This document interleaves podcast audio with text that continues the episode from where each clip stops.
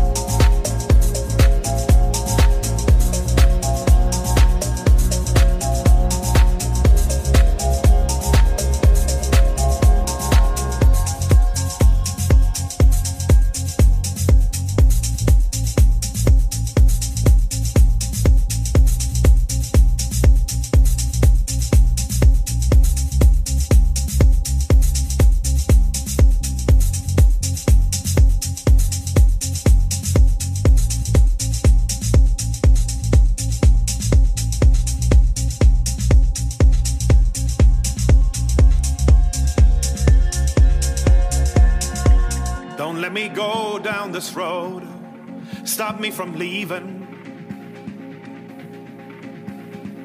So I could save your life tonight and, and we could call it even. I keep on marching if I can, keep on crawling if I have to. But I keep on dancing out of the dark into the blue. Under void sky, I'm laying myself down. Under a void sky, I'm coming around. Under a void sky, I try to get by. Under a void sky, I'm going into flight.